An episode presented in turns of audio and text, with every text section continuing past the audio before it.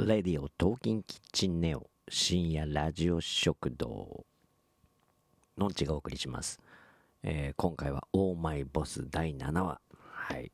今回も、えーまたまた最初は足を映すシーンからでしたね。大体あのー足からだったんですけど途中足じゃないところから始まるのもあったんでまあそんなこだわりないのかなと思いましたがやっぱりあるんじゃないですかね。うん。最初は足から映してえー終わりのシーンもね、えー足で終わってましたからね。誰だっていう感じでどっちがどっちの足だみたいなね。うん。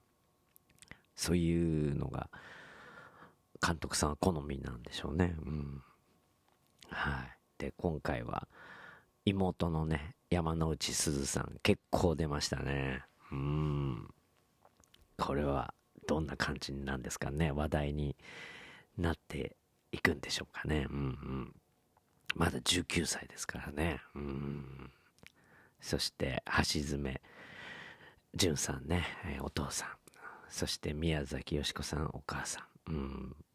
宮崎美子さんはやっぱり優しいお母さん役ナンバーワンでしょうねもうね。もう何年もその地その位置キープしてますよね。うん。いいですよね。電話のシーンとか。うん。あ温かさを伝えるのがうまい女優さんですよね。うん。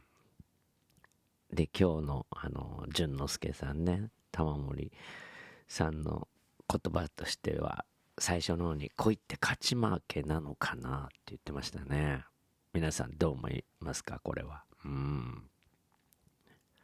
勝ち負けなんじゃないのかなと思うところもありますしどうなんでしょうね。その勝ち負けなんじゃないのを誘ってるんですかねこれはね。うん。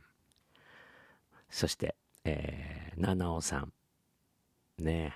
えーもう今回もすごいですね。あの紫のコート。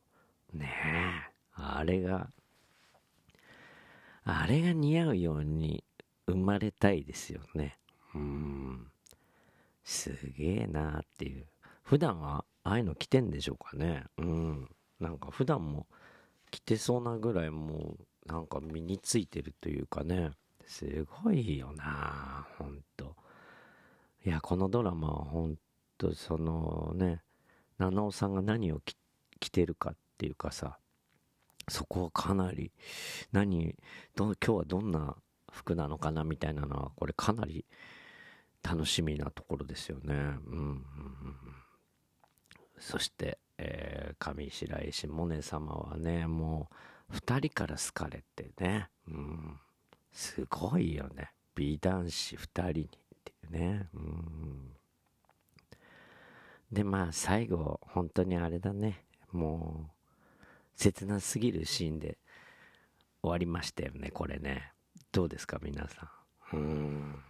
うん。なんかあんなにね間宮祥太朗さんは一生懸命ね夜中中探してね見つけてね。えああこれは切ないですね。うん。